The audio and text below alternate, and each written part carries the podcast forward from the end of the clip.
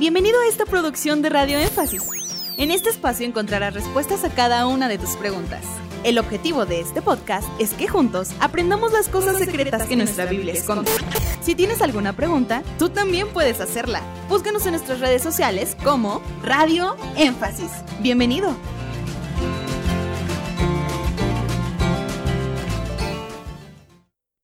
Él escribe en Juan 9:31, Dios no oye los pecadores entonces. ¿A qué clase de pecadores se refiere? Cuando la Biblia nos dice que Dios no oye a los pecadores, bueno, ese, ese dato, esa expresión la hizo el ciego que fue sanado. Aquel hombre que nació de nacimiento ciego, es curado, es llevado ante los sacerdotes y lo condenan por darle crédito a Jesús. Aunque es una declaración no, no de un predicador o de un profeta, sino de un ciego, esa idea, a fin de cuentas, él la obtiene de la sinagoga, que es donde ellos escuchaban este tipo de enseñanzas. Entonces, efectivamente, o sea, Dios no oye a los pecadores, pero, pero no, no a cualquier clase de pecador. Ahí el ciego, si hubiera podido precisar eh, esa declaración, pues se hubiera tenido que apuntalar, por ejemplo, en el Salmo 7. Dios es juez justo y Dios está airado todos los días contra el impío.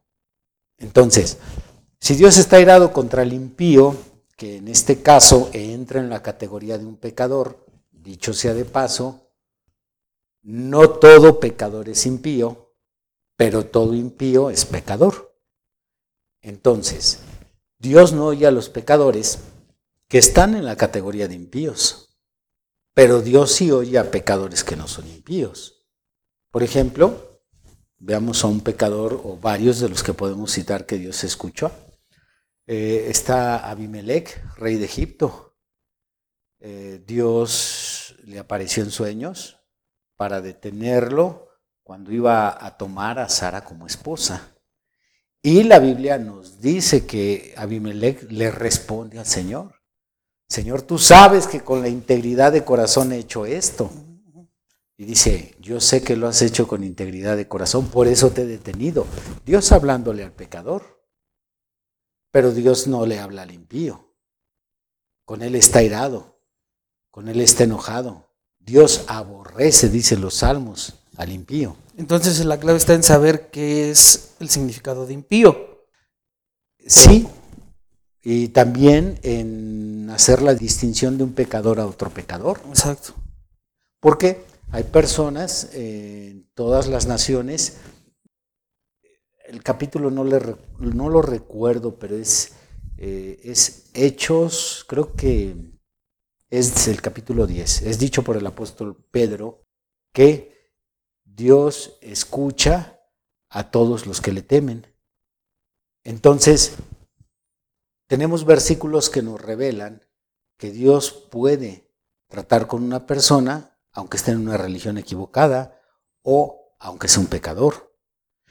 La prueba de ello, pues, eh, podría ser también el grupo de los justos, son personas con las que Dios de alguna manera trató, aunque ellos, ellos no desconocían la existencia de Dios, no sabían que existía un, Dios.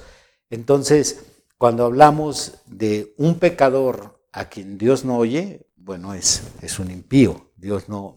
Eh, también Salomón dice en Proverbios, no recuerdo el capítulo, por ahí es creo que como el 26, 28, dice que la oración del impío es abominación a Jehová.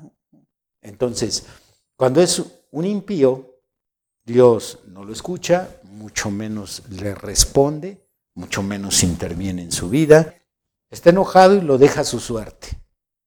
Pero hay pecadores a quienes Dios sí escucha. ¿Por qué Dios escucharía un pecador? Bueno, aparte porque no es impío, porque sabe que ese pecador no ha recibido una oportunidad del Evangelio, porque sabe que ese pecador está en un entorno en el cual no tiene la oportunidad de abrazar el cristianismo, porque sabe que ese pecador está limitado a muchas cosas para poder entregar su vida a Dios. Entonces Dios trata con ellos. Es increíble las consideraciones que Dios tiene hacia la humanidad, no nada más para con sus hijos, sino para con los que están allá afuera. En ocasiones uno pudiera ser duro con el caso de algún hermano o alguna persona de allá afuera, sin pensar que pues estamos cerrados y que Dios lo ve totalmente diferente, ¿no? Porque él que conoce bien toda la situación, él dice, ay, hizo esto.